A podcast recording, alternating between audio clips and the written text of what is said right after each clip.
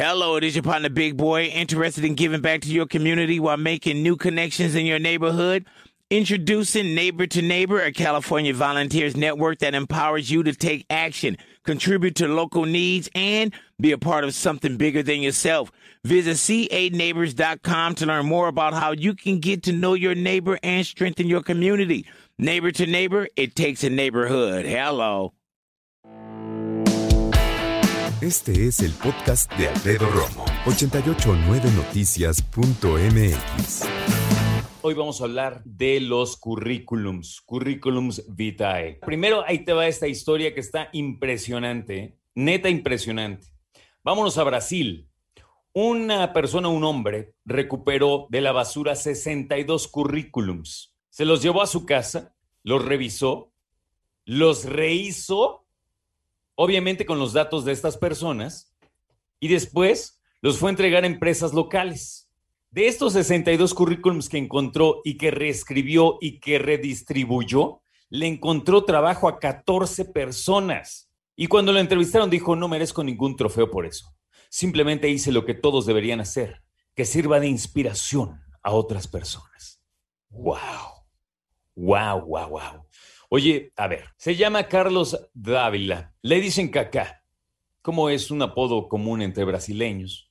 Es concejal de Porto Alegre. Y déjame decirte que es impresionante lo que hizo. Y sobre todo, para mí también es más impresionante lo que dijo, ¿no? Que sirva de inspiración, hagámoslo todos. ¿Alguna vez te pregunto, ¿eh? ¿has pedido tú a otra persona que revisen tu currículum? ¿Lo has hecho? Oye, aquí está mi currículum, ¿me lo checas? ¿Lo has preguntado? O te dicen, oye, oye, este es mi currículum, ¿me lo checas? Cada vez es más, eh, no complicado, más eh, elaborado hacer un currículum y creo que cada vez es más eh, desafiante en términos de entender que ese papel de una sola hoja debería de ser, por cierto, una sola hoja, ese papel tiene que destacar entre el cerro de papeles que hay en un escritorio de capital humano o de recursos humanos, como le quieras decir, ¿no? Entonces, esta historia de un hombre que de la basura rescata 62 currículums que seguramente en alguna empresa dijeron, estos no los contratamos, vámonos, y lo mandaron al bote, ¿no? Y de la basura él lo saca, lo reescribe y encuentra trabajo para 14 personas, lo que quiere decir que nos da, nos da un ejemplo muy, muy claro de la importancia que tiene un currículum, hacer un buen currículum para que alguien te ofrezca trabajo. Qué impresionante. Y de hecho, cuando encontró esos currículums en la basura, escribió en sus redes sociales, esta semana encontré 62 currículums en la basura de la calle. Falta de respeto a los desempleados. Reuní cada currículum arrugado y los rehice todos. Y después fue a entregarlos a diferentes empresas de la ciudad y entonces ya te digo, 14 de esas 62 personas encontraron trabajo. ¿De qué? Conserjería, telemarketing, limpieza. Detrás de cada hoja de papel dice, caca, hay una vida que merece ser valorada. Muchos dejaron de comer para gastar el dinero en hacer copias de sus currículums y lamentablemente terminan en la basura. Eso es muy triste, dijo. ¡Wow! ¿Tú tienes ya listo tu currículum por cualquier cosa?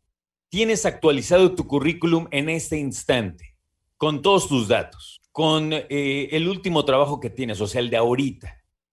¿No? ¿Cuáles son, cuáles son los peores errores que puede tener tu currículum vitae o vite, como le dicen también? Eso lo encontramos en occ.com.mx, que por cierto es una empresa que es especialista precisamente en cuestiones laborales. Bien, ¿cuáles podrían ser? Uno, es muy largo. Tu currículum, mucho choro, este, parece enciclopedia, y pusiste también que saliste de patito en el kinder. No, señor. Eso no. Eso no se vale. Y sé que ser patito en el kinder es, es, una empresa complicada, ¿no? Es un reto grande, sobre todo cuando está en kinder, pero no vale la pena ponerlo por ahí. Entonces, ¿cuánto? ¿Dos hojas? No. Una, si se puede, una. Segundo punto, tiene información irrelevante. Supongamos que por ahí tu currículum tiene cuestiones que tú consideras importantes, pero para las personas que están leyendo tu currículum son verdaderamente irrelevantes. ¿Cómo qué? Voy a poner una exageración, por supuesto, ¿no? Pero puedes poner, ah, pues yo fui este, empleado de tal empresa del 98 al 99 y me salí.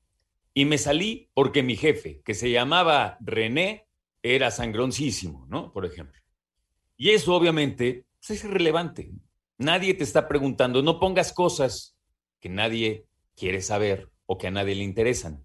Ay, qué denso. Pues sí, mira, mejor te lo digo yo a que te lo diga un entrevistador. Ya llegas más limpio, ¿no? Tres, y este es de los peores, ¿eh? Errores de ortografía y redacción. No importa que hoy por hoy tengas solamente tu celular para redactar tu currículum y digas, fue un dedazo. No es que el texto predictivo, no hay pero que valga. La ortografía es importante. Presta atención a los detalles. Vete profesional.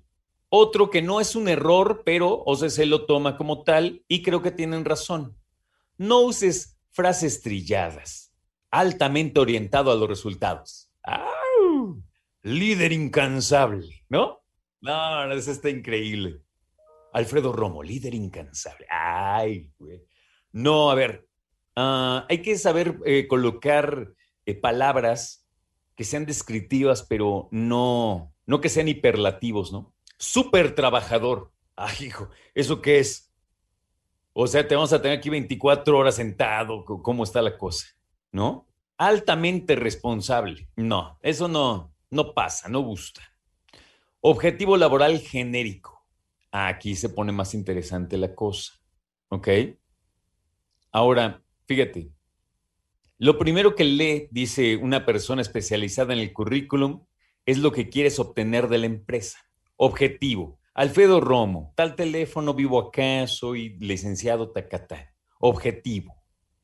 Y entonces ahí hay que ver si quieres escribir algo de la empresa, de tu profesión, ¿no? De objetivos laborales, nada de que al final de mi vida quiero sentarme afuera de una choza en Zacatepec, donde nació mi abuelita, y poder descansar en la hamaca. esos no son objetivos, ¿ves?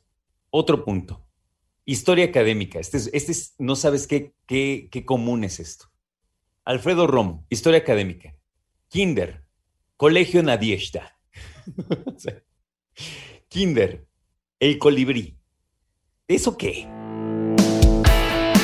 Escucha a Alfredo Romo donde quieras. Cuando quieras. El podcast de Alfredo Romo en 889noticias.mx.